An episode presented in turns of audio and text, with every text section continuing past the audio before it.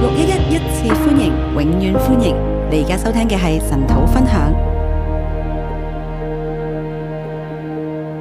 各位弟兄姊妹早晨，各位弟兄姐妹早安！哦好開心咧，今日可以同大家分享咧《士師記》嘅第四章。我們今天來跟大家分享《士師記》的第四章。唔知道咧，大家有冇留意到咧《士師記》嘅第四章咧喺六一一嘅神土裏邊咧係有一個好特別嘅位置嘅。不知道大家有沒有留意，這個《士師記》第四章在六一一的晨禱有很重要的位置，因為咧喺二零二一年嘅一月一號，我哋咧就係睇呢篇嘅經文。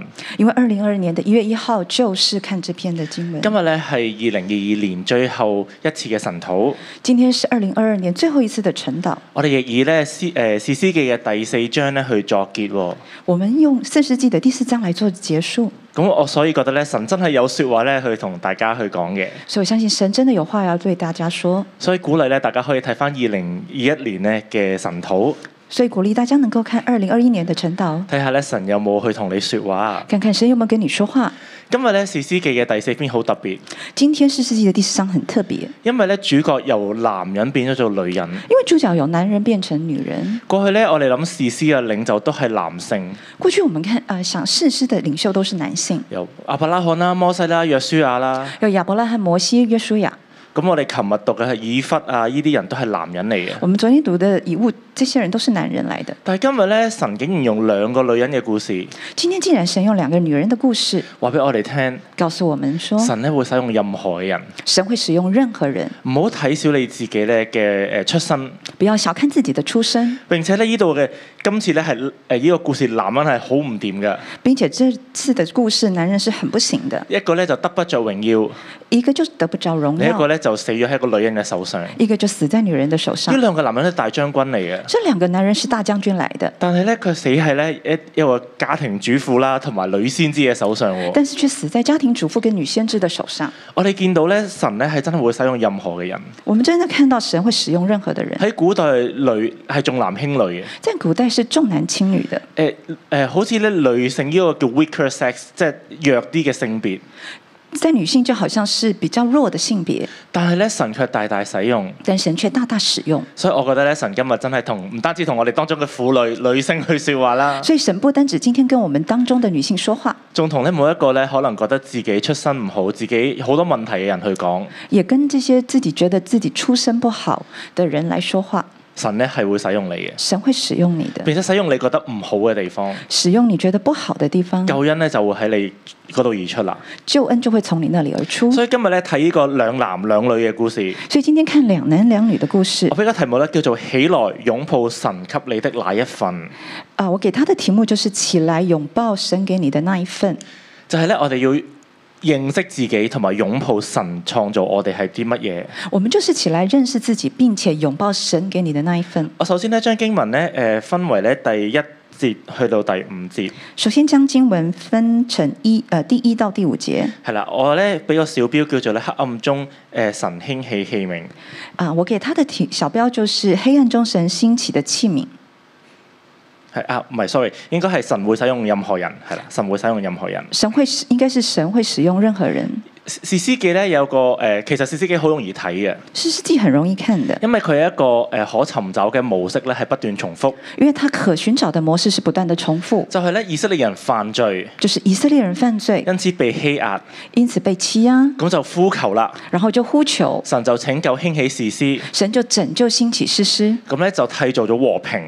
就呃就有了和平。第一和平咧，人又再犯罪，呃，但和平之後人又在犯之罪，後再被欺壓，再被欺壓。如此類推咧。呢、個故事咧喺《士師記》裏邊咧重複咗好多次。由此類推，這個故事在士師記裡面重複了很多次而。且《士師記》有個進程嘅，在士師記是有個進程的，就係咧一開始嘅士師同埋以色列人咧，就一開始的士師跟以色列人佢哋嘅質素係比較高啲嘅。他們的指數是比較高的。佢哋所犯嘅罪咧，比起士師記呃最後所犯嘅罪咧，係誒輕輕啲，同埋冇激嬲神咁大嘅。呃，在一开始他们所犯的罪，跟到四世纪最后面他们所犯的罪比较起来是比较轻，而且比较没有让人家那么生气的。琴日咧講咗三個士師，昨天讲了三个事譬如实，以弗啦，今日講嘅底波拉，譬如说昨天讲的以物跟今天讲的底波拉，比起最後嘅參孫，比起最后的参佢孙，嘅性格同埋咧誒敬畏神嘅程度咧係高好多嘅。他们的这个呃呃敬畏神的程度是高很多的。以色列人做嘅事情而家係拜偶像，以色列人做的事情现在是拜偶像，但去到士師記咧係用以色列人嘅內戰去結束嘅，但最但后面是用以色列人的内战来结束並的，且咧有好殘忍嘅性暴力，并且还有残忍的性暴亦力，都有肢解嘅情節。也有肢解的情所以节我。哋見到咧，其實以色列人咧喺個拯喺個負誒欺壓同埋拯救嘅誒 cycle 裏邊咧，所以我们就看到以色列人在被欺压跟这个呃呼求的这个佢一路拯向救下的墮 cycle 里落嗯面嘅，，他一路向下堕落，彷彿越拯救就越墮落，仿佛越拯救就越堕越落興，起越勁嘅事師都好似參孫咁樣咧。就兴起越来越厉害的事实，好像参孙那样，但係咧，世代係最黑暗，但是暗却是最黑暗的。所以咧，我哋要睇一睇咧，究竟誒、呃、發生啲乜嘢事。所以我们要看一看到底发生什么事。我哋要知道今日嘅世界咧，感覺都係越嚟越黑暗噶嘛。我们知道现在的社会也看起来也是越来越黑暗，所以咧，我哋其實每一個人咧都係要被興起咧，成為救恩嘅出口。所以我们每个人都要被兴起，成为救恩的出口。係咧，誒、呃、誒第四節第一誒、呃第第一節嗰度講。在第四章第一的节第第一一节节说以：弗死之以弗死後，以色列人又行耶和華眼中看為惡的事。以物死后，以色列人又行耶和华眼中看为恶的事。第二節講到咧，今次咧以色列人咧係被咩人欺壓咧？第二节讲到，这次以色列人是被什么人欺压呢？有個迦南王叫耶賓，有个迦南王叫做耶宾，但係個主角咧係佢嘅左右手，一個將軍叫做西西拉。他的呃呃将军是左左左右手，一个叫做西西拉。西西拉咧好誒好犀利嘅，西西拉很厉害的，因為佢嘅主人咧，佢嘅皇帝有九百輛咧鐵車，因为他的王他有九百輛的鐵車，鐵車咧即係誒簡單嚟講係戰車啊，戰馬拉嘅車，呃，鐵車就是戰車，就是戰戰馬馬拉嘅車。啊馬拉的車，咁誒佢個特點係好快。它的特點是很快，同埋你站喺一個高嘅位置咧，你去殺殺仇敵咧係容易啲嘅。而且它在一个比较高的位置去殺仇敵是比較容易咁的。喺嗰陣時，誒、鐵器時代咧，在鐵器當時鐵器時代呢，個咧已經係一個最勁嘅武器啦。这已經是一個最厲害的武器因，為以色列人永遠唔會夠呢啲車快啦，因為以色列人絕對不會比這些車還要亦快，都唔會站得更加高啦。也不會站得更加高，所以咧，神就使用呢誒、呃神就使用西西拉呢個將軍，所以神就使用西西拉這個將拎軍，住九百架鐵車咧，帶着九百輛的鐵就車，第三節話大大欺壓以色列人二十年喎。就大大欺壓以色列人二十年。以色列人咧係完全冇還擊之力嘅，以色列人是完全沒有還擊之力的因，此咧佢哋覺得好苦好苦。而且他们，而且他们就覺得很苦很苦佢，哋就興起誒，佢哋就呼求耶和華。他们就呼求耶和华。呢個咧係一個大家好熟悉嘅 pattern。这就是大家很熟悉的一個 pattern。第四節就話神就興起一個女人。呃，第四節神就說他興起了一個女人，第四節話有一位女先知名叫底波拉，是拉比多的妻，當時作以色列的士師。第四節有一位女先知名叫底波拉，是拉比多的妻，當時做以色列的士师。但原文好特別，但原文很特別，佢係咧講咗女人兩次嘅。他講了女人兩次。希伯來文咧係話有位女士希伯來文說有位女士，女先知女先知叫底波拉。叫底波拉，原來個作者好重視呢一個係女人，她當時很重視這個是女佢係個人，女人同埋女先知。她是個女人跟女先知。我想問下舊約裏邊喺底波拉之前有冇女先知啊？我想問一下，在在舊約之前，呃，在舊約底波拉之前有沒有女先知？有啊，係咪就係誒摩西嘅誒誒誒家人米米利暗？呃，就是摩西的家人米利暗，佢都係女先知嚟嘅。她也是女先知來的。咁誒、呃但係當時我哋誒誒當時喺父權，即係誒誒誒，即係學術界叫父權社會啦，當時在學術界叫父權世界、父系社會啦，父或者父系社就會，係權權力同權柄咧，都係從男人而出嘅。就是權力跟權柄都是從男人而出阿的。爸咧就決定晒一切嘅事情，爸爸就決定了一切事情，太太咧就係、跟住個老公嘅。太太就是跟着老公的。皇帝傳位咧係唔會傳俾女王，只會傳俾誒男長子嘅啫，王王呃王位呢，就只會傳給這個長呃長子。長子，絕對不會傳為女，絕不會不會傳給女人的。所以咧，其實喺誒誒喺以前嘅世界裏邊，女人要興起咧最有權力嘅誒位置，其實係唔唔唔唔唔正常嘅，可以咁講。所以当时女人要兴起呢，其实是不可不可能的。咁誒、呃所以其實咧，如果有一日你係你收到一個神嘅感動，所以有一天，如果你收到神的感动，同你講你要起嚟咧做士師，就跟你說你要起來做士師，士師咧係政治啦、軍事領袖，士師是政治軍事領袖，亦都有司法嘅作用。也有司法的作用因。為底波拉咧就係、係第五節嗰度講，佢喺棕樹下邊咧，誒以色列人都上去佢嗰度聽佢嘅誒判聽嘅。因為底波拉呢，就是那第五節講到，他在棕樹下听人的判斷，听以色列人的判斷，所以咧，佢好似一個小嘅政府咁樣，所以他好像一個小的政府這樣，但係咧，誒我呢個我想像出嚟嘅。这是我想象出來的。如果喺封建嘅年代啦，有個女人衝出嚟，如果在封建的年代，有一個女人衝出來，我要審判誒依誒每一件事啦。我要審判每一件事，作軍事同政治嘅決定咧，做軍事跟政治的決應定，該好多男人心理唔平衡嘅。應該很多男人心里不平即衡係你的。邊個啊？你是哪一位我？打仗咁勁，點解要聽你呢個女人講嘢我啊打仗打仗這麼厲害，為什麼要聽你這個女人講啊話？摩摩西約書亞點會絕一定係男人，點會係女人呢？摩西跟约书亚怎么会听？一定是男人，为什么怎么会是女人呢你？係拉比多嘅老婆，你是拉比多的老婆，你做翻老婆啦。你就呃做老婆吧。可能神嘅靈唔會喺你身上㗎。可能神的灵不会在你的身上，但係我覺得底波拉咧好犀利，但是我觉得底波拉很厉害，佢咧冇人冇人高立佢，没有人高利他因，哦為佢係先知，因为他是先知所以，我相信神係直接同佢講，所以我相信神是直接跟他说话。而家咧就要興起你做器皿，现在就要兴起你你做係女妻，人都唔緊要㗎，你是女人都没有关系因為的，神會使用任何人，因为神神會使用任何神人会，使用任何人，並且咧呢、個故事裏邊，神就係用女人突顯男人嘅唔得。并且这个故事就是让女人显出男人的不行。原來好勁嘅將軍咧喺女人面前咧都會係誒誒軟弱起嚟嘅。原来很厉害的将军在女人面前也是会软弱起来的。而士師記有個好特別嘅主題，而四世纪有很特别的主题，神興起嘅器皿咧唔係社會嘅主流。神兴起的器皿不是社会的主流。呢個主題咧喺之前誒、呃上一章嘅以弗裏邊都係見到，这个呃情况在前一章的以物都可以是啦看到，因為以弗寫到好明係佢左右嘅，因因为以物左是哦、手變利。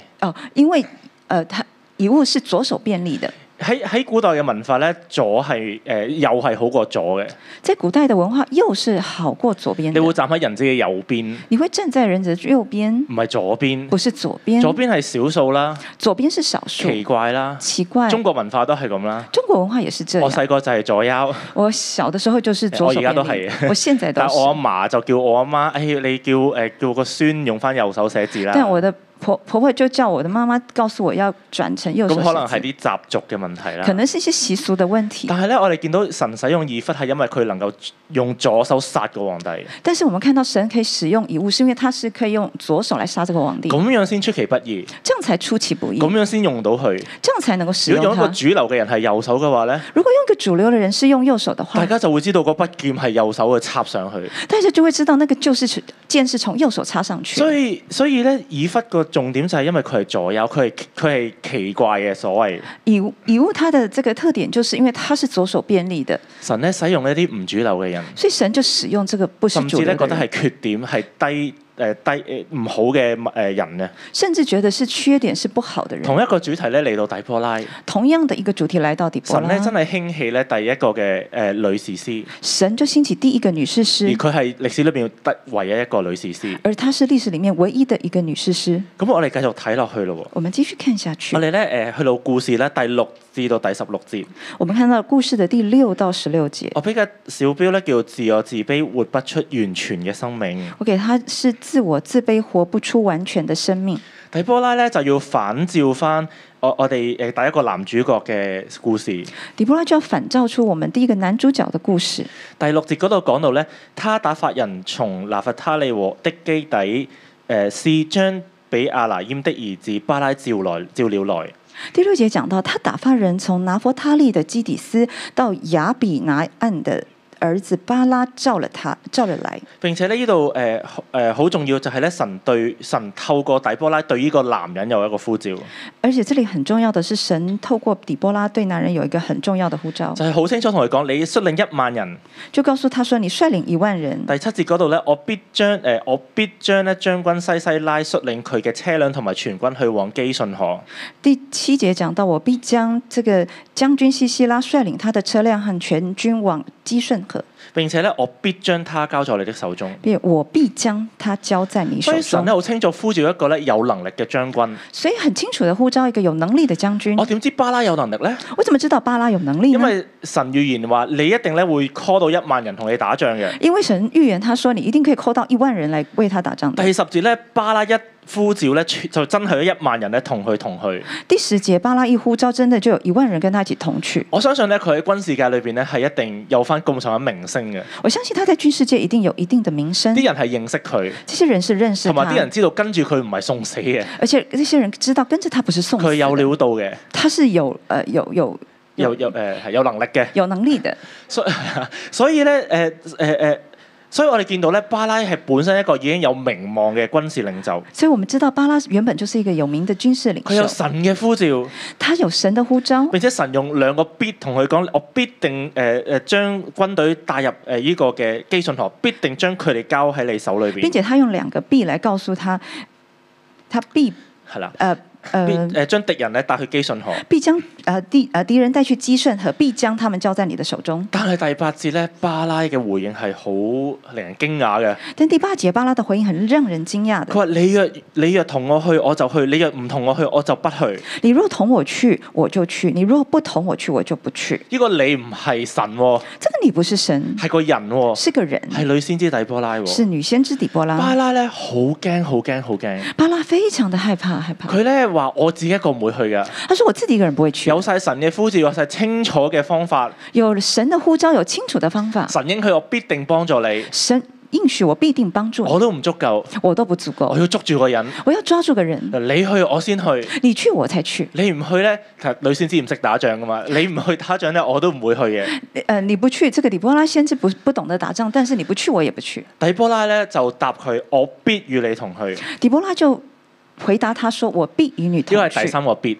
因为这个是第三个必。但係咧，你所行你所行的路上得不着榮耀，但你所行的路上得不着榮耀因，為耶和華要將誒西西拉交咗一個婦人手裏邊。因为神要将西西拉交在一个这个富人的手里面。我哋要問點解巴拉明明係有能力，我我们就要问，为什么巴拉原本是有能力，佢有神嘅印證，佢都唔肯去咧？他有神的印证，他都不肯去呢？我覺得咧，佢係一個自卑嘅人。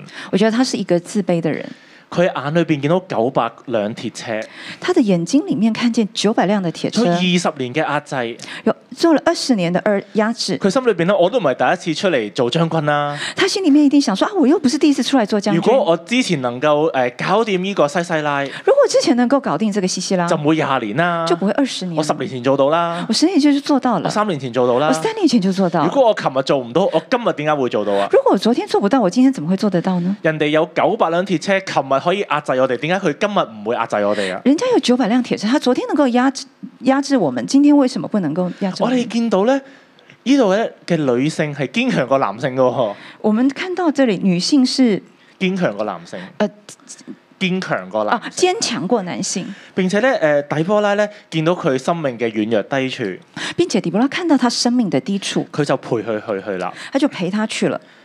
所以咧，我我哋見到咧，其實用翻誒、呃我哋教會喺九十月講嘅雅歌，如果我们用回教会九月、十月讲的雅歌，其實咧巴拉咧係一個嘅自卑嘅大山裏邊，其实巴拉在一个自卑的大山里面，神真係俾好多嘅能力經驗佢，神给很多的能力跟经验给他，但係咧佢唔去擁抱，但他不去拥抱，佢去自我懷疑。他去自我怀疑。弟兄姊妹，我唔知咧你有冇咁樣嘅情況喎、弟兄姐妹，我不知道你有没有这样的情况，其實可能你你你有一定嘅經驗同能力，可能你有一定的经验跟能力，神你有咧神俾你心裏邊嘅感動。你有神给你的感动，教會咧都好鼓勵誒、呃你哋去嚟服侍教会也鼓励你起来服或者侍，傳福音，或者是传福音，但係咧你走唔出嗰個自卑。但是你走不出这个自卑。巴拉可能覺得呢啲咁勁嘅嘢未輪到我做嘅，巴拉可能觉得这么厉害的事情轮不到我做，有其他將軍 A、B、C 呢啲呢啲就好勁噶啦。有很多的将军 A、B、C 就比我厉害了，或者咧，可能你覺得神呼召你做小組長，或者是你觉得神呼召你做小组长，小組長要講嘢好叻先得㗎。小组长要讲话很厉害我才成日能聽行一呢的。一樣嘢啦，我常常听到这件我事，講嘢都唔叻，我讲话又不厉害咁，我開組點樣分享話語啊？那我开组怎么分享话嗱，講语？嘢叻嗰啲人，可能台上面分享嘅人咧，先做先可以做小組長，可能是讲话很厉害，在台上分享的人才能够做小组长，或者咧，可能你甚至有全職呼召，甚至你可能有全职呼召，或者咧，你職場裏邊咧，神要升你職，或者是啊、呃神神在啊、神要升你職。呃神在职场上面要升你职，其實你真係叫做有經驗嘅同事嚟㗎啦你，真的是叫做有经验的同你事，有能力㗎啦，你有能力，大家都唔升你，唔知升邊個。大家都不升你升，那升哪一个但呢？可能因為你覺得責任重大啊你，可能觉得责任重我大，未 ready 啊，我还没有 ready，或者咧，我覺得唉、真係人哋好過我好多啊 或，者是你觉得人家真的比你好很唔好多，搞我啦。不要弄我了。但係呢一部分咧，就係、人唔擁抱自己，这些人就是不拥抱自己，巴拉唔擁抱自己，巴拉不拥抱自己，佢失去一個好大嘅榮耀。他失去一个很大的荣耀。做軍人最緊要心口掛好多嘅誒呢啲 medal 啊，呢啲誒即係勳章，哦，在做军人就身上要挂很多的勋章，幾多星將領，幾多星將領咁樣什啦。几星将领、几星将领。佢本來咧，神已經係預備咗好大嘅榮耀俾佢，原本神已经预备很大的荣耀给係他佢，事業上呢一個大嘅突破。是他事业上的一个大的突破因為。佢可以將希亞二十年嗰個將以色列人二十年嘅將軍咧，將佢殺死。因为他可以将这个欺压以色列人二十年的这个将军杀但係個死，榮耀佢要俾一個婦女，但是这个荣耀却要给一个妇女。但係底波拉唔係，但是底波拉不是，底波拉係一個女人，底波拉是一个女佢人，好擁抱自己係女先知，她很拥抱自己是佢女唔先介意知，之前咧冇呃誒一個女性嘅中誒、呃女性嘅領袖出嚟，她不介意之前没有一个这个女性的领袖出来。佢同自己講神話我得我就得㗎啦，她说：“神说我可以，我就可以了。神已經揀選咗我，我就去做啦。神已经拣选我了，我就去去其做吧實一。個女人點會識打仗呢？”其实一个女人怎么会懂得打佢仗之呢？前應該未做過判官咁樣去審啲唔同案件嘅。他之前应该没有做过判官去审判不佢可同能的案同自己講，件，咁我一路做一路學咯。他可能告诉自己说啊，那我一路做一路学吧因，為重點唔係自己嘅能力，因为重点不是自己的嗯重能點唔力，係自己咧有誒幾有經驗，重點不是自己有多少經而驗，係重點神揀選咗你。重點是神揀选了你。弟兄姊妹，你有冇擁抱到神對你嘅揀選呢？弟兄姐妹，你有没有擁抱神對你的揀选呢喺你？嘅職場，甚至喺你教會裏邊，在職場上面，或是在教會里面，你你係咪聽到神對你嘅呼召？你係好擁抱。是否你聽到神對你的呼召，你很擁抱呢你？講嘢唔叻嘅，你說話不厲害，但係咧你擁抱到神俾我咧做小組長，或者咧喺你嘅職場裏邊去分享聖經。但你就擁抱神，讓你在呃做小組長或者是在職場上面分享聖經，唔叻都照講，不厲害都照說，因為咧神開咗條路俾因你，為神開一條路給你或。者可能職場嘅弟兄姊妹，你係你係要升職嘅，或者在職場上面的這個弟兄姐妹，你是要升職的，你覺得你你覺得自己唔掂，但係咧你有冇擁抱到神開呢條路俾你咧？你覺得自己不行，但是你有沒有擁抱神開這條路給你呢？我哋要知道咧喺黑暗嘅裏邊，我們知道，在黑暗的里面，救恩係從你而出，救恩是由你而出但係。當你唔做嘅時候咧，但当你不做的时神候，就揾其他人去做噶啦。神就找其他人去做了，就好似咧誒第九節嗰度講，真係西西拉交俾另一個婦人。就好像第九節里面講，西西拉交給一个妇人，呃誒、喺第六至第十六節嘅裏邊，誒、在第六節、第十六節的里面，我哋喺誒誒見見到巴拉咧，最後係有打仗嘅。我們看到巴拉最後是有打仗的。第十四節嗰度講到，第十四節講說，底波拉對巴拉說：底波拉對巴拉說你起來，：“你起來，今日就是耶和華將西西拉交在你手中的日子。今日就是耶和華將西西拉交在你手的日子耶。和華豈不在你前頭行麼？耶和華岂不在你前頭行嗎底波拉又叫呢個男人：你起嚟啦！”底波拉又叫這個男人：“你起他老來瞓吧！醒啦！哎呀，你起來吧係！啦，你你敵人已經到咗啦。人已經到了。”咁結果咧，巴拉咧係大獲全勝。結果巴拉是大獲全勝。佢哋打仗嘅地方係基順河，他們打仗的地方在基順河，基順河咧係河流加平原嚟嘅，基順河是河流加平原來的，所以敵方嘅西西拉一所以敵方的西西拉定係出呃馬誒鐵馬車，嗯一定是出鐵馬車，因為鐵馬車喺平原裏邊咧最誒最有效，因为铁马车是在平原是最有效好的，似坦克車咁樣啦。就好像坦克车但一你样。睇以色列人嘅軍事歷史咧，但你看以色列人军事历以色史列，人最叻就係打啲游擊 戰嘅以色列人最厉害就是打游击战埋，伏啊、埋伏匿喺唔知邊度啊。躲在不知道即係哪以色里。列人，因為個誒地形比即係好多山谷啊，就方便打誒依個誒遊擊戰。因为地形有很多的山谷，所以方便打游击战。平原打仗咧對以色列人嚟講咧係冇好處嘅。平原打仗对以色列人讲是没有好但处係咧的。第十五節講咧，耶和華使西西拉陀和他一切車輛全軍潰亂。但第十五节讲，耶和华使西西拉和他一切车辆全军溃喺烂，巴拉面前被刀殺敗，在巴拉面前被刀杀並败。且西西拉下車步行逃跑。西西拉下车步行逃跑，九百輛鐵車九百辆铁车係冇用嘅，是没有用的。呢個將軍一架鐵車都救唔到佢。这个将军一辆铁车他都救不了他，並且佢好諷刺地，佢要下車步行逃跑。而且很讽刺的，他要下车步行逃跑。點誒、發呃生啲咩嘢事呢？发生什么事呢有？哎啲聖經嘅學者話咧，有些圣经的学者誒说，當時呢個河水就上漲，当时河水上涨，咁並且咧誒啲水咧去咗平原嗰度，并且水去到平平原原那嗯咧就里，變咗泥泞啦，平原就变成泥泞了，泥泞咧就棘住晒啲鐵車，泥泞就使这些铁车这咁个咧所以咧佢哋以色列人就大獲全勝。呃泥泞就使这个铁车这个停在那里，所以这个以色列人就大获全胜。所以咧西西拉咧有九百輛鐵車都冇用。所以西西拉有九百辆铁车都没有用。咁我哋咧最後睇十七至到廿四節，最后我们看十七到二十四节我俾，個小標佢咧叫活出 B 型，成為救恩出口。我给他的小标就是“活出必应”。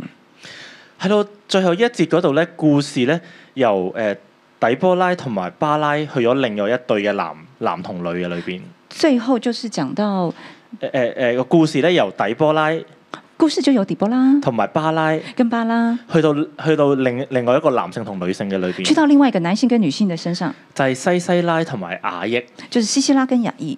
依依度裏邊講到咧，誒、西西拉跑誒跑到去咧雅益嘅依、個誒依誒雅益嘅帳棚裏邊，这里講到西西拉逃到这个雅意的帐篷里面，雅益咧同誒雅雅益嘅老公咧，其實同誒、呃西西拉呢個民族咧係和平嘅，雅意跟西西拉这个民族是和平的，所以咧西西拉咧先會揾到呢個地方去逃避，所以西西拉才会找到这个地方来去躲避，因為覺得大家咧都係好似中立中立嘅誒、呃人咁樣啦因。为觉得大家好像都是中立的人，你唔會害我嘅，你不會害我的。西西拉咧亦都係誒誒摩西岳父嘅後代嚟嘅。西西也是摩呃摩西舅父的这个應該話呃岳父係啦的西后西拉代，嘅丈夫係摩西岳父嘅後代，西西拉的呃丈誒、西西拉嘅丈夫西西拉的丈夫是这个摩西岳父的后代，係啦，所以西西拉咧都係有外邦人嘅血統嘅，所以西西拉也是有外邦人的血佢统唔的。係純正以色列人，他不是纯正以色列人，但係咧救恩咧佢喺佢呢度出咗嚟。誒、但是救恩却从他这里出来。雅益咧做咗好特別嘅事情喎。雅一做了很特别的十事八情。節裏邊講咧，佢出去迎接西西拉，呃，十八节讲到他出来迎接西西拉，並且咧誒、西西拉冇去要求，但係雅益咧已經咧揾張被去冚住佢。而且西西拉没有要求，他就拿了这个被子来把它盖第遮十盖。九節裏邊講咧，誒、西西拉好口渴，求你給我一點水喝。呃，第十九节讲到西西拉对雅一说：“我渴很口渴，你给我一点水喝。咁但係阿益咧就誒俾咗奶去飲喎。”但雅一却给他奶子喝。咁其實我哋呢度見到啲乜嘢咧？我们这里看到什么呢？我覺得西西拉做呢啲行為，當然係想令呢個大將軍放低戒心。西西拉呃，雅一做这个事情，应该是想让这个大将军放下戒心。但係當你讀嘅時候咧，佢係做得非常之乾淨利落。但是他做的时候，他做得非常干净利落佢係一。個用接待進行暗殺嘅人。他用接待转成暗杀的人。咁教會會講誒三百六十度女主人啦。教会讲到三百六十度的女主有人，冇諗過接待都可以成為暗殺嘅平台咧？ 有没有想過接待也可以成為暗殺的因為最後平台西西拉就好輕易將一個誒、呃、釘咧釘咗入去嘅誒太陽穴嗰度。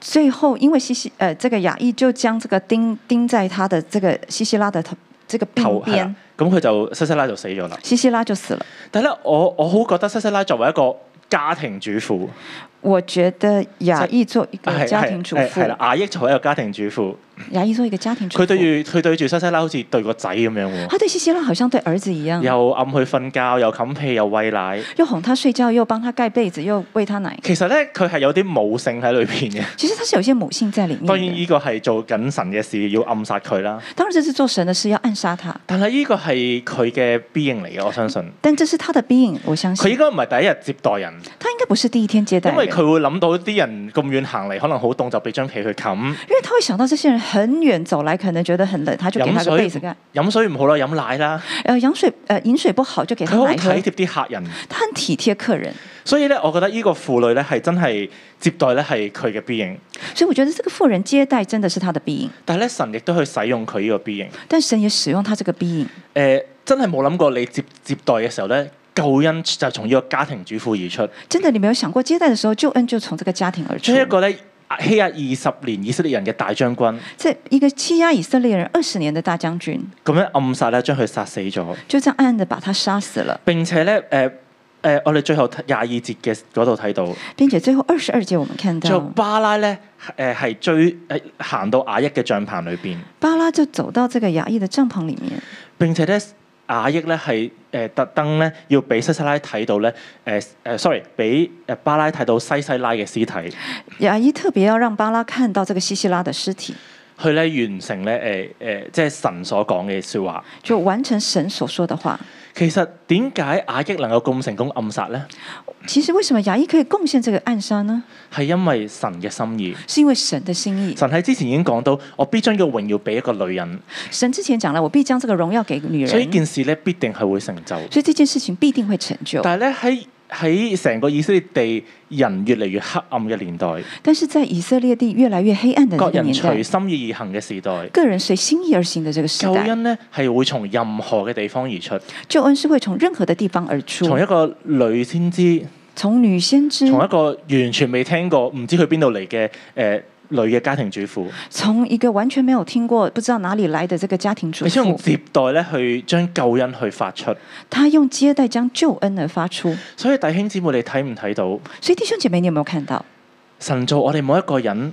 神造我们每一个人，當我哋完全嘅擁抱、当我们完全拥抱、完全嘅接納自己，完全接纳自己，神必定會使用你。神必定会使用你。用佢用咗家庭主婦拯救成個民族，他用一个家庭主妇拯救整个民族神，亦都能夠用你拯救拯救你成個家族，神也可以用你来拯救你整个家你族嘅。職場、你嘅小組。你在职场里的小组，我哋咧唔好睇小自己，我们不要小看自己特，別係當中我哋家庭主婦嘅，特别是我们当中家庭主妇的，你你唔係女人仔、師奶仔咁樣，不是这个是呃这个即係可能太太 係啊，啦这个即係我因為有時成日都聽，哎呀我啲女人識啲乜嘢 啊？哎，就很多时候我就听到啊，我们女人懂什么呢？其實你唔係其噶，实你不是的，救恩咧係要你而出，救恩是要从你而你出就擁抱你作為家庭主婦嘅身份。你就拥抱你作为家庭主妇的你身份出。身，你可能出身低微嘅，你可能出身低嚟微，自破碎家庭，你来自破碎家庭，可能冇高嘅學歷，冇高嘅收入，可能没有高的学历，没有高的收你都入，擁抱一樣你都嘢，拥抱这些，因為神必定會使用因你为。神必定会使用。當我哋黑暗嘅年代裏邊，当我们在黑暗的年代里面救，恩咧係會出其不意嘅，從唔同嘅器皿而出。救恩会出其不意的从不同的器皿而出我。哋點樣預備自己生命？我们怎么样预备自己的生命首？先接納自己，首先接纳自走己出，自卑，走出自卑，活出咧完全神俾你嘅誒嗰一份。活出神给你的那一份我。哋一齊嚟起嚟敬拜。我们一起起来敬拜。哈利路亚，主啊，是的，你给我们的信心已经胜过这世界。哦，主啊，是的，靠着你的话语，我们能够坚立。哈利路亚，我们赞美你。是的，我们宣告，我们胜过这世界，因为耶稣在我们的心里。我能胜过这世界，因有耶稣在我心。黑暗全是已破碎，因耶稣基督宝血。若有耶稣，若有我，主耶稣来帮助，还有谁能抵挡我？我请相信，我必能得胜。我能胜过。我能胜过这世界，因有耶稣在我心。黑暗全是已破碎，因耶稣基督宝血。我的我主耶稣来帮助，还有谁能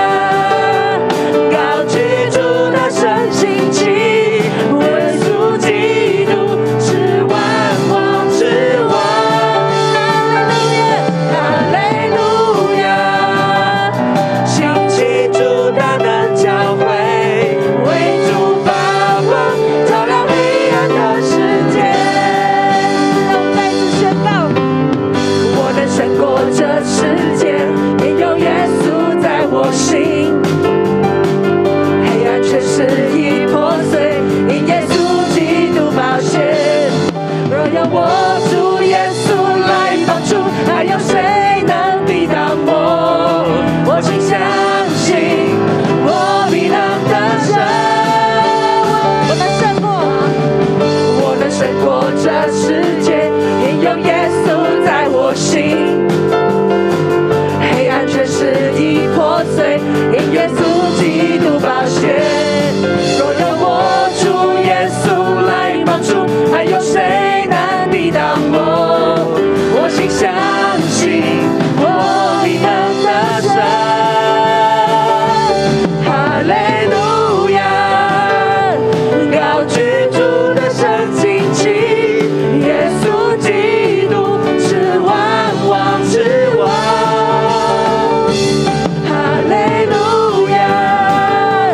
兴起主大能教会，为主发光，照亮黑暗的世界。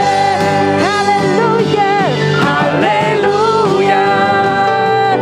高举主的圣经旗，耶稣基督是万王之王。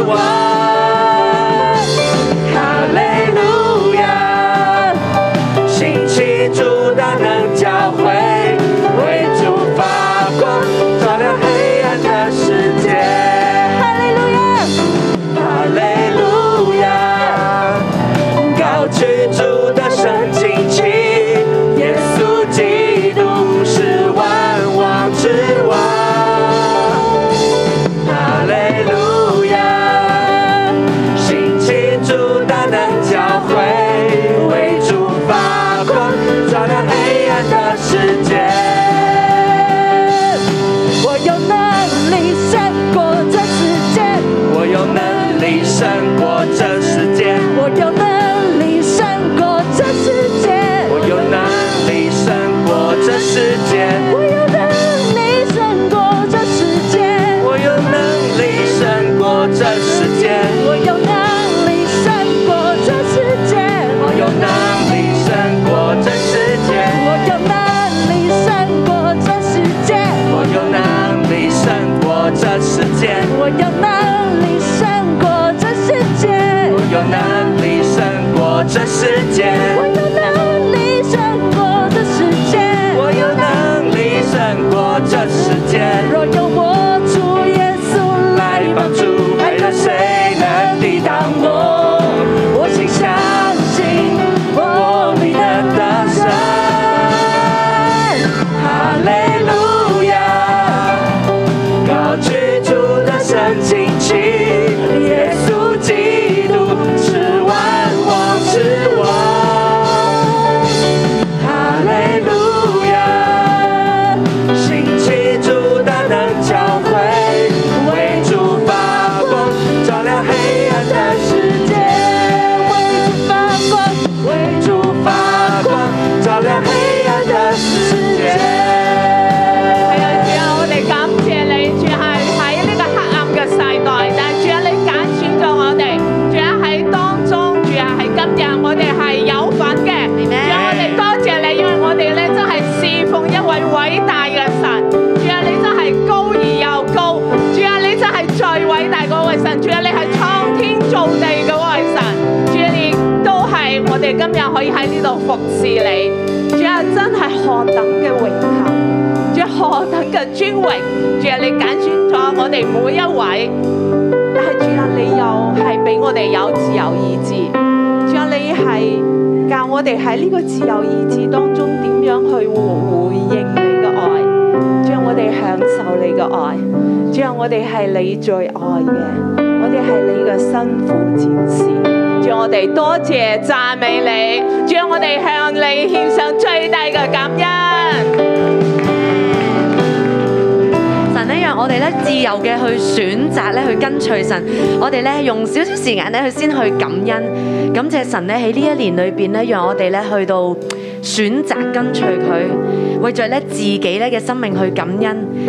耶穌咧，我哋讚美你，神咧有時候咧，你俾一個方向我哋，你讓我哋咧去到揀，無論咧我哋做到做唔到咧，你仍然係嗰個愛我哋嘅神。弟兄姊妹咧，我哋要開聲去感謝呢一個咧，從歲首到年終都咧帶領我哋嘅神，都讓我哋有選擇咧去跟隨佢嘅神。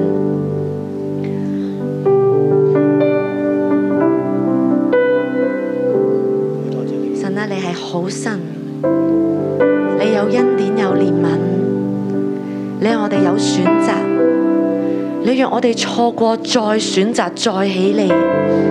神啊，我哋讚美你，讚美你嘅慈愛，讚美你嘅不離不棄。神咧，你揀選我哋，你扶持我哋，神你就係愛我哋愛到底。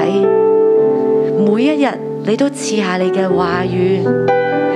神啊，就算咧我哋失信，但你卻用你嘅慈繩愛索，你用你嘅温柔去扶持我哋。神啊，我哋讚美你，每一日、每一個月、每一年，神啊，你都係嗰個拖帶我哋嘅神，我哋讚美你。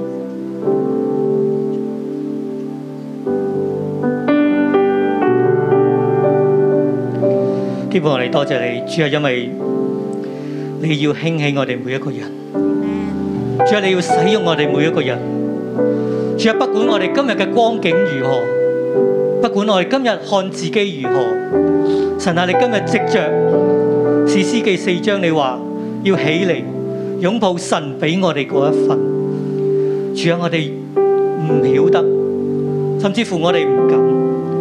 但係主啊，今日你藉着《士師記》四章七節所講，我必使耶賓嘅將軍西西拉率領佢嘅車輛同全軍往基順河到你那裏去，我必將他交在你手中。今日神用兩個必去同我哋每一個人去講，神要興起我哋，神要使用我哋。但係我哋會唔會進入喺四章八節所講？你若同我去，我就去；你若不同我去，我就不去。我相信神喺我哋每個人嘅生命當中都有唔同嘅呼召，唔同嘅心意。但係我哋會唔會有自卑？我哋會唔會有懼怕？好唔好係呢？我想兩個兩個，我哋可以彼此分享。過去你覺得你錯失咗神對你嘅呼召，你錯失咗神俾你嘅機會，你可以同你隔離嗰個人分享，因為呢一個係我哋人生嘅低位，呢、一個就係我哋嘅低位。但係我哋願意將呢啲低位再一次去講出嚟，我哋唔係緬懷，甚至乎懊惱呢啲嘅低位，呢啲嘅錯失。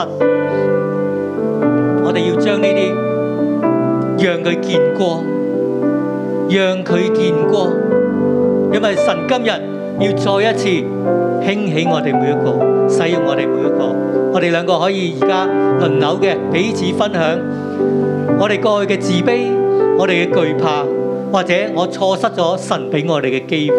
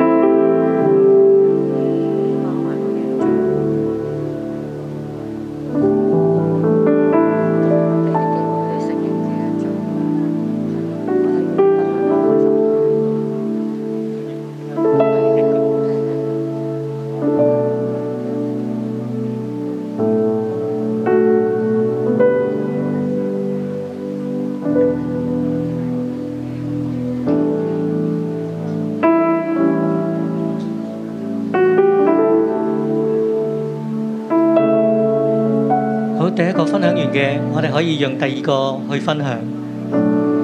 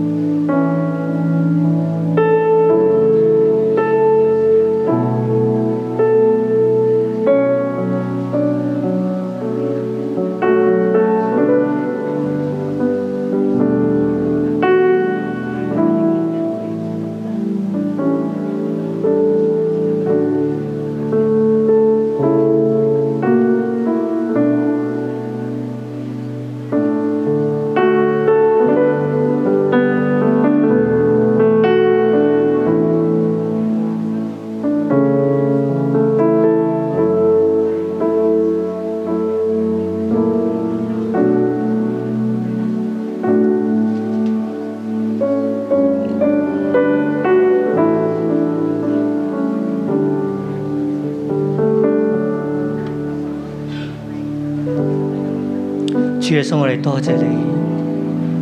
主啊，因為你用你嘅生命去救贖我哋每一個人。主啊，你用你嘅寶血去買贖我哋。但係主，我哋不得不承認，我哋都係軟弱嘅。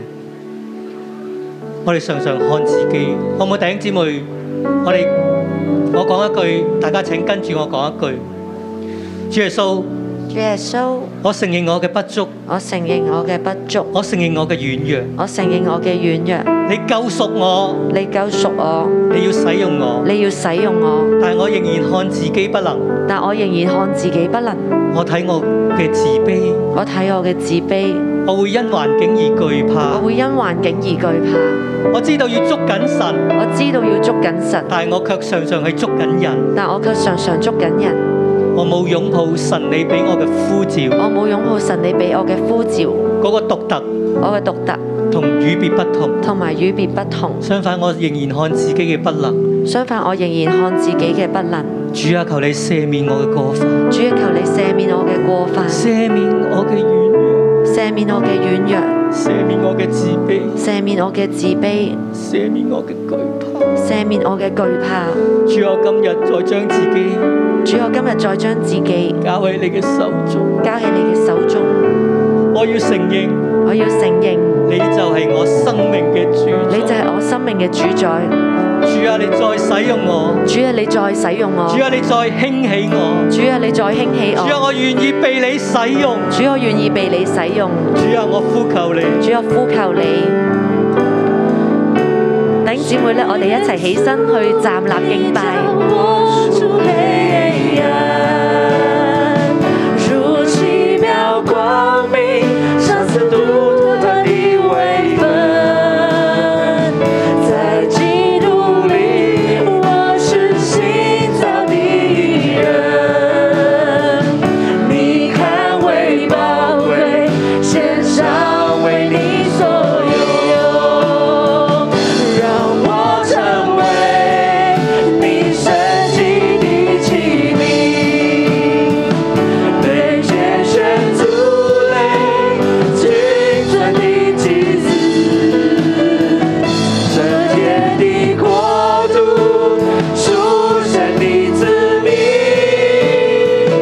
来宣扬主耶稣彰显神的荣耀，让我成为你神迹的器皿。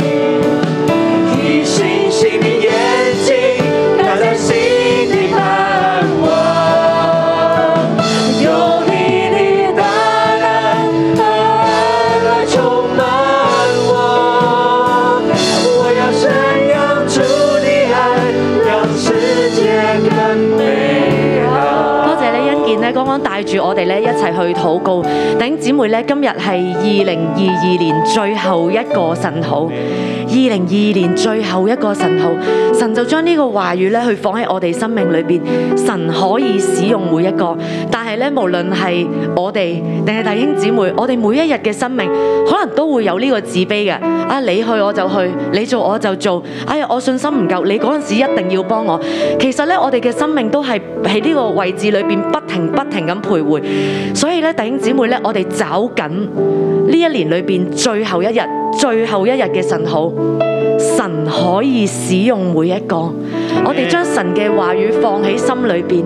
剛剛咧喺敬拜裏邊咧，我哋去敬拜，其實咧我哋再一次咧將我哋嘅眼目對準神，唔係身邊嘅每一個人，唔係小組長，唔係牧師，而係咧我哋每一個人嘅生命對準神，因為佢嘅話語臨到喺我哋嘅生命裏邊，所以咧我哋咧再去唱嘅時候咧，我哋進入靈裏邊，我哋用我哋嘅信心去唱，神將寶貴嘅身份俾我哋，神將佢嘅話語俾我哋，今日我哋起嚟回應神咧，我哋嚟到你嘅面前對準你。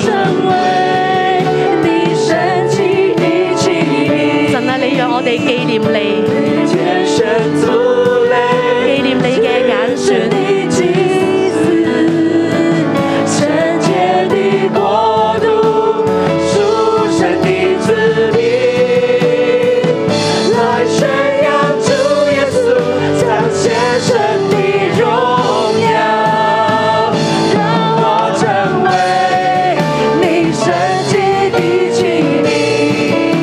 主啊，兴起我哋每一個成為神迹嘅器皿。主啊，讓我哋滿有你嘅愛與大能。主啊，我哋就要經歷神你嘅真實。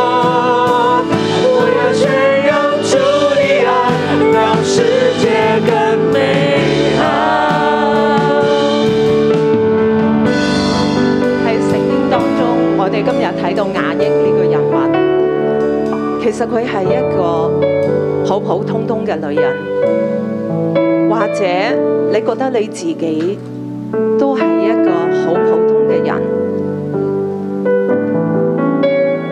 不被看重，或者你唔知你自己嘅位置。但係我哋見到雅億嘅生命，佢係一個上行上向上行嘅生命。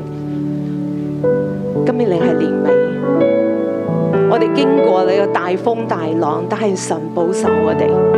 當我哋最準神嘅心意嗰陣時候，我哋都見到係會得勝嘅，係得勝嘅，係得勝嘅。 Amen 係年尾嗰陣時候，我哋一樣要嚟領受呢個雅億嘅生命，或者佢當時都覺得好孤單啊！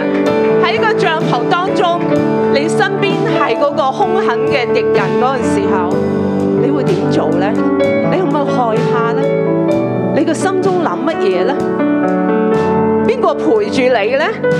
係你好孤單嘅時候，邊個陪住你呢？大神話：你對準我嘅心，你要對準我嘅心。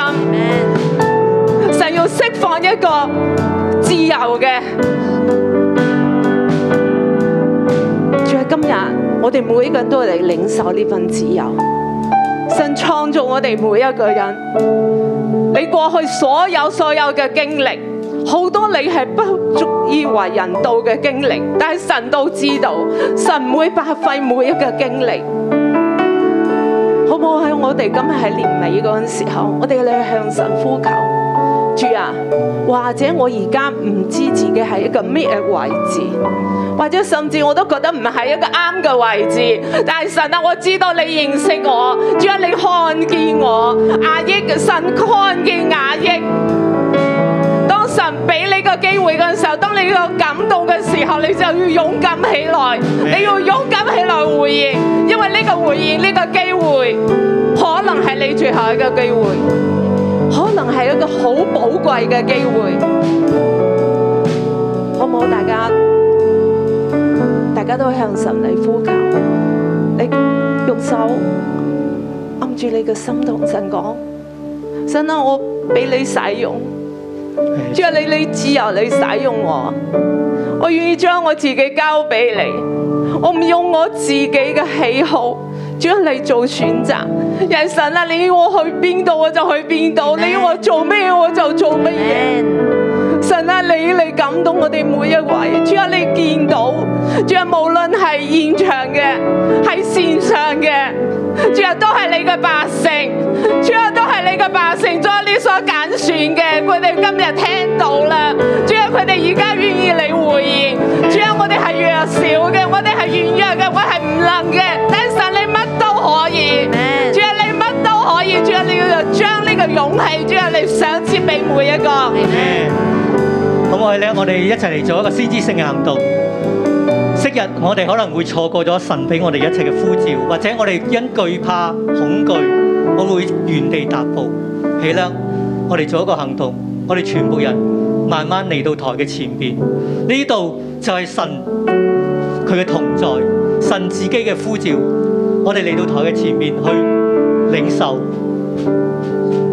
然之後我哋再翻到去我哋嘅原點。我哋要同自己要禱告，神啊，用我，神啊，使用我，神啊，使用我。當我哋喺台嘅前面，我哋領受咗，我哋可以翻到去我哋嘅座位入邊，我哋再為自己去禱告。係我哋繼續咧往前嚟，我哋就係唔要原地踏步。神啊，我哋就嚟到你嘅台前去領受信心。係啊，主啊，我哋走出我哋嘅懼怕，走出我哋個愛嘅。主啊，今日我哋嚟到你嘅施恩座前，嚟到你嘅台前，我哋領受領受神你俾我哋嘅呼召同命定，領受神你俾我哋嘅一切。主啊，使用我哋每一個人，使用我哋每一個人，擴張我哋嘅身量。除去我哋一切嘅擔憂、懼怕、不能。主啊，我哋就要用呢個行動去指明，我哋係跟人、跟神，我哋唔係跟人，我哋唔係跟隨呢個環境，我哋唔係跟隨我哋自己。主啊，主啊，我哋要跟從你啊！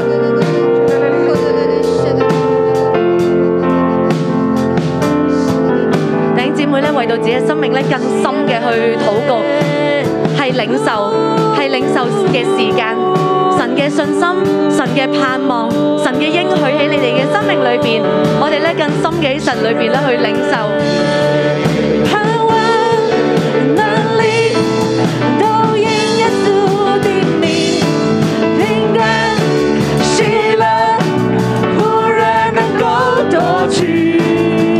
在敌人的面前，你为我摆设筵席，这是我的身体宣告。盼望，盼望，能力都因耶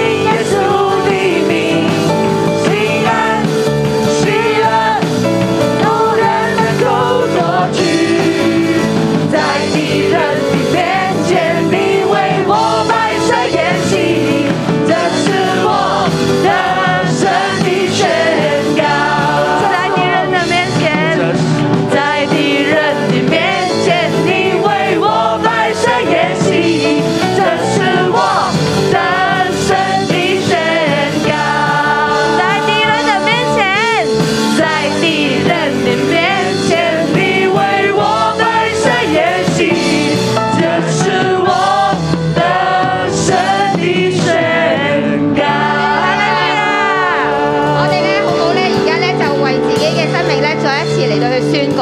哋嘅生命咧，其實有好多缺點啦。你求其數咧，都會數到十零廿個你嘅缺點嘅。但係唔緊要，我哋而家就話俾神聽，神啊，我就係有咁多嘅缺點，不能有限制，但係我就交俾你，因為喺敵人嘅面前，你係可以使用我呢啲嘅不能噶，你係可以使用我呢啲嘅有限嘅地方。我哋就再一次咧嚟到去向神宣告，話俾神聽，神啊，我不能，但係你能夠，我不能，但係你能夠使用，神你就會最後得最榮耀。我哋一齊最後為自己嚟嘅，我哋嘅生命嚟到去做呢個嘅宣告。我哋再一次交託俾我哋嘅神，我哋再一次去依靠我哋嘅神。主啊，我係神啊，我有限，但主啊，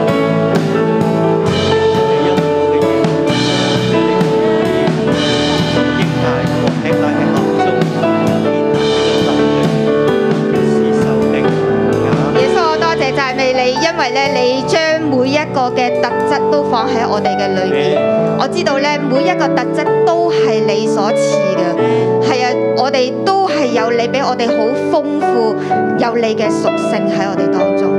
主啊，讓我哋今日能夠去睇見你俾我哋一切豐富嘅恩典，同埋我哋嘅長處。主啊，我哋就算係有軟弱嘅，奉耶穌基督嘅名字，你今日祝福我哋每一個，讓我哋都靠住你嘅信心能力，我哋能夠去勝過，並且喺今日。呢一個最後一日嘅神土裏面，你嘅話語深深嘅藏喺我哋嘅裏面，讓我哋大大嘅倚靠你。我奉耶穌基督嘅名字祝福我哋呢度每一個弟兄姊妹，都要咧繼續被神使用，並且去得着你要我哋得着嘅人。我哋要喺你嘅心意裏面與你對齊。多謝耶穌，聽我哋嘅禱告，奉耶穌基督嘅名字，阿們